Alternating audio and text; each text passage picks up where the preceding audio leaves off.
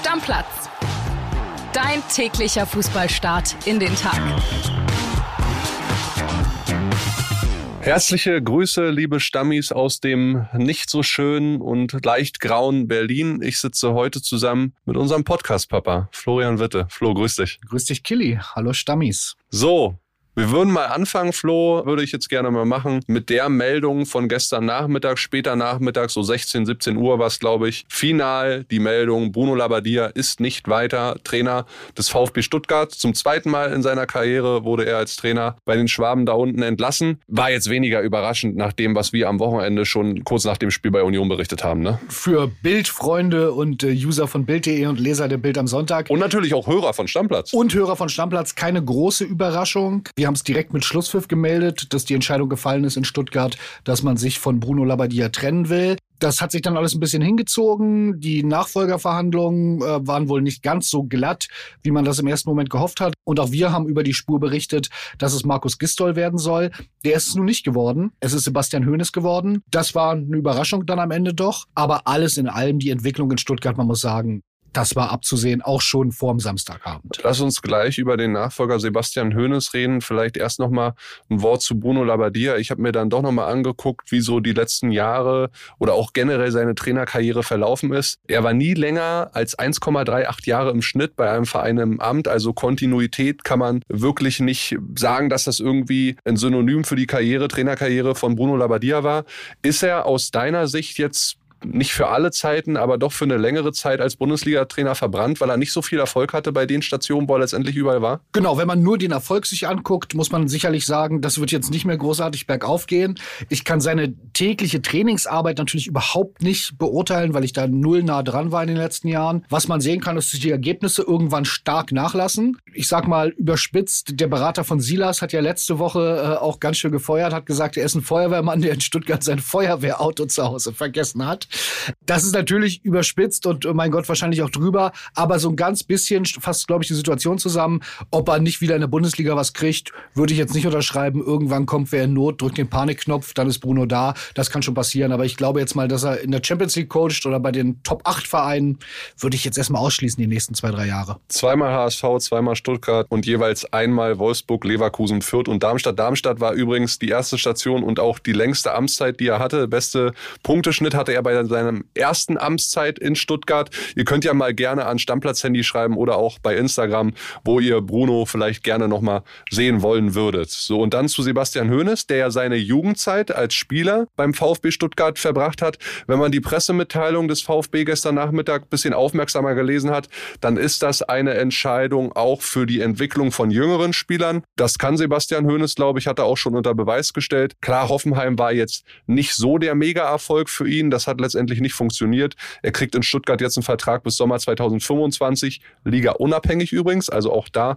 plant man schon vor. Du hast gesagt, ist eine Überraschung. Ja, ich kann jetzt gar nicht so den Menschen und Trainer Sebastian Hoeneß äh, beurteilen, bis auf die Tatsache, dass er halt in der Jugendarbeit relativ gut unterwegs ist und das kann. Bin gespannt, ob er da jetzt irgendwie den Karren wirklich aus dem Dreck ziehen kann in Stuttgart. Er ist ja der Sohn von Managerlegende Dieter Hoeneß. Ähm, und der Neffe von Uli. Und der Neffe von Uli.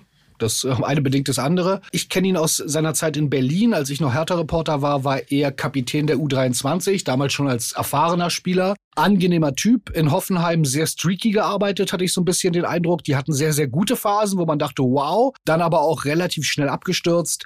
Schwer zu beurteilen. Ähm, Fun Fact für mich, im Pokalviertelfinale von, von Stuttgart wird am Mittwoch der vierte Trainer insgesamt schon auf der Bank sitzen mit Hoeneß im gleichen Pokalwettbewerb. Also Materazzo, Wimmer, Labadia und jetzt Hoeneß, äh, das gab es auch noch nicht so oft.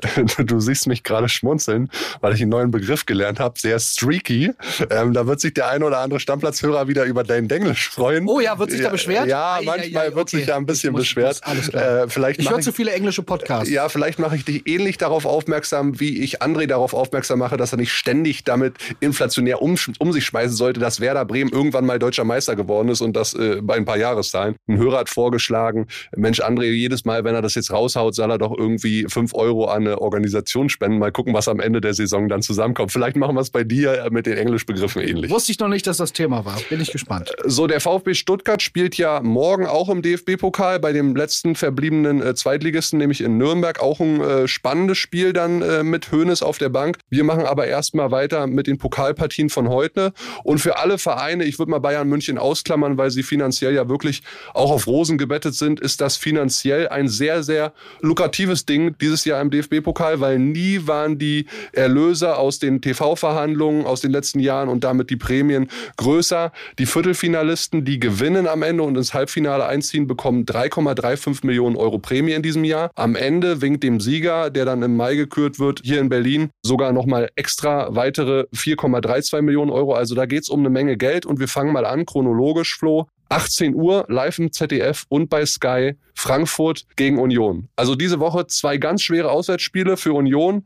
Jetzt dann erst bei Frankfurt, dann in Dortmund. Also auch sehr entscheidend für den Erfolg des Vereins jetzt für die nächsten Wochen. Ich glaube, die Chancen stehen gar nicht so schlecht, weil Union ja mit einer gewissen Art von Selbstbewusstsein dahin fährt. Sie haben Frankfurt zu Hause 2-0 geschlagen. Sie haben jetzt gegen Stuttgart 3-0 gewonnen. 5 äh, 0 das Torverhältnis. Klar, auch wenn man sagen muss, in beiden Partien viel Spielglück gehabt, meine Unioner.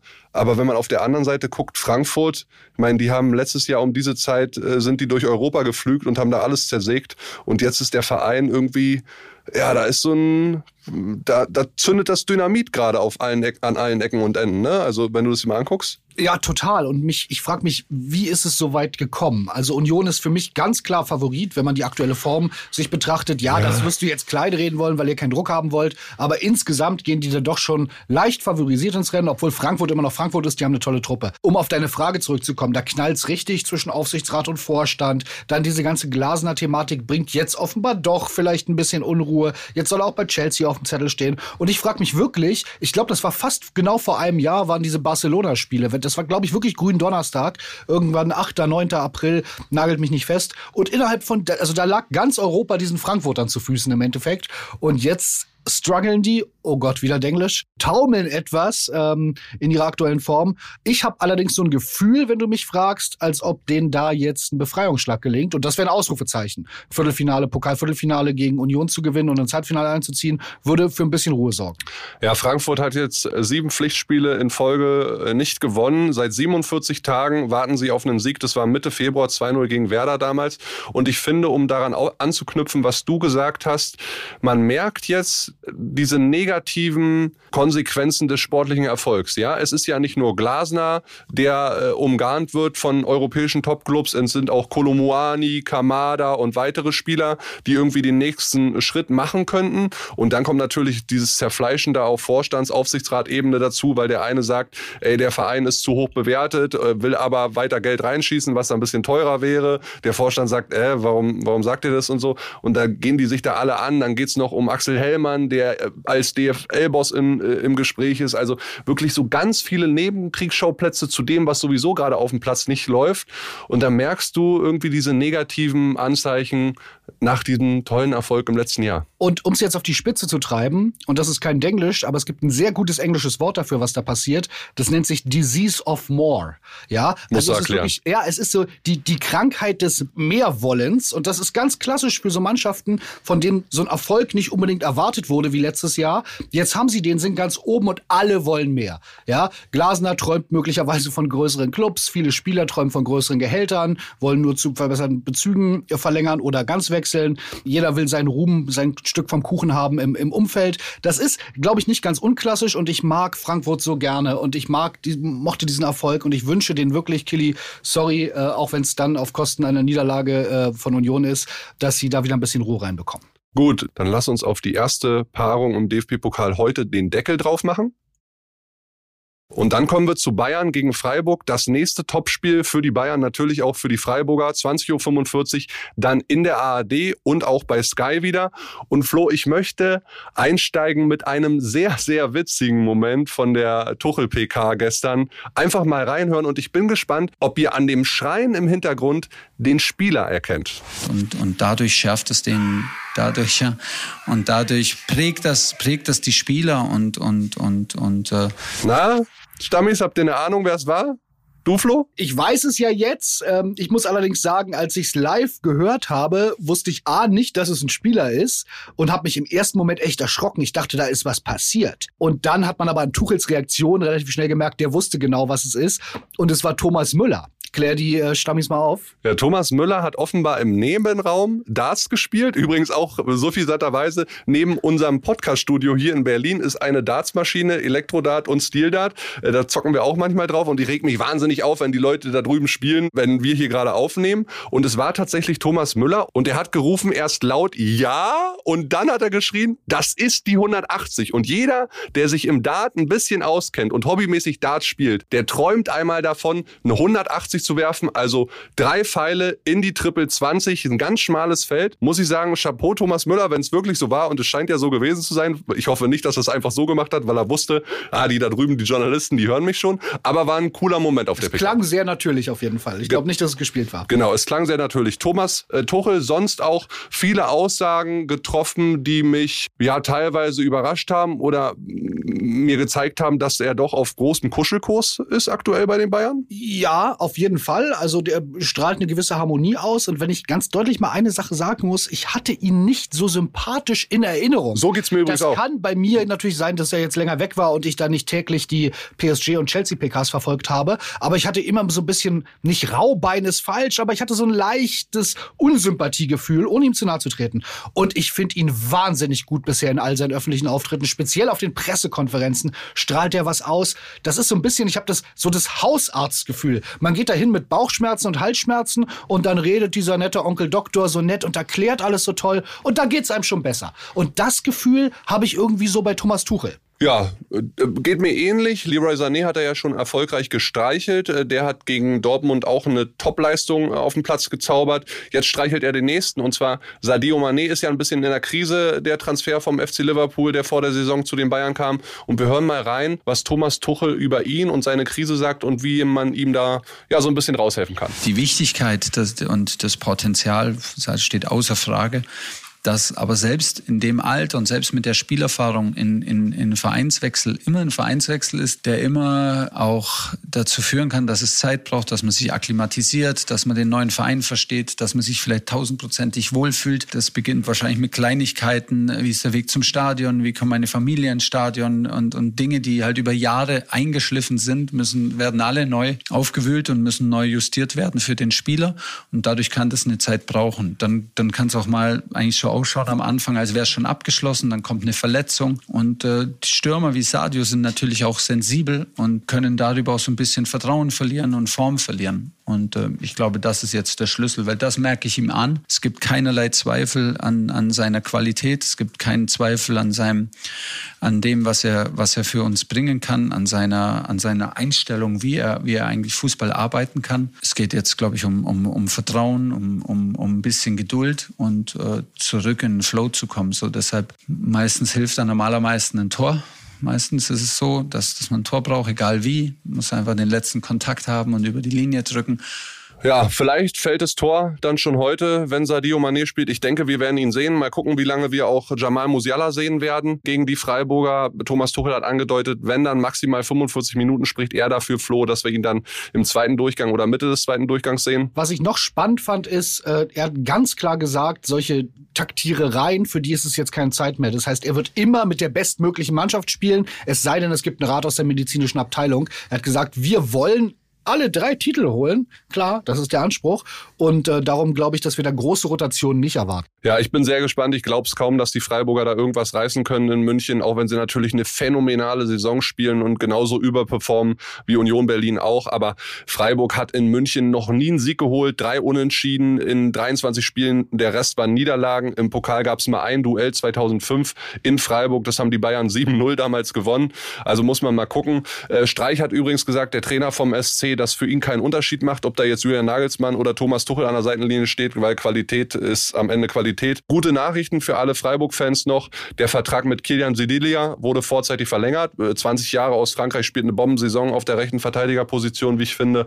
Äh, ist auch nicht selbstverständlich, dass Freiburg den Vertrag mit so einem jungen Spieler, der perspektivisch auch sicher im Ausland Fuß fassen könnte, mal so verlängert. Völlig unterschätzter Spieler. Äh, den hätten wir gern, glaube ich, in der deutschen Nationalmannschaft perspektivisch als Rechtsverteidiger. Ja, das, da gehe ich sogar mit. Dann lass lass uns mal den Ausblick wagen auf die Insel. Wir haben berichtet gestern in der Folge Graham Potter. Und nein, es ist nicht der Papa von Harry Potter. Der wurde entlassen bei Chelsea äh, nach nur 31 Spielen, in denen er elf Siege auch nur geholt hat. Der wurde ja geholt, nachdem Thomas Tuchel total überraschend gefeuert wurde bei den Blues. Für 23 Millionen kam Potter von Brighton Hove Albion. Also das ist total nach hinten losgegangen. Jetzt ist da Bruno Salator Interimscoach. Man guckt gerade so ein bisschen, Flo, macht man jetzt noch was? Ich meine, da stehen auch ganz, ganz wichtige Spiele an für Chelsea. Unter anderem äh, jetzt gegen Liverpool heute 21 Uhr, dann in einer Woche bei Real Madrid, Champions League Viertelfinal Hinspiel. Also da ist wahnsinnig viel los. Ich weiß nicht, ich glaube nicht, dass sie jetzt äh, noch was machen, weil die Saison ist eh schon verkackt, auch wenn du jetzt in der Champions League noch weiterkommst. Aber es gibt ja Gerüchte, Julian Nagelsmann, Oliver Glasner, wir haben es gehört, bei Glasner ja schon seit Wochen. Denkst du, wir sehen einen deutschen Trainer äh, an der Stamford Bridge? Beide stehen auf der Shortlist nach unseren Informationen äh, mit den paar anderen großen Namen, die auf dem Markt sind. Ich sag's immer noch. Pochettino, Luis Enrique, die beide vereinslos sind. Ruben Amorin von Sporting, auch super Job gemacht. Also die stehen da auch mit drauf.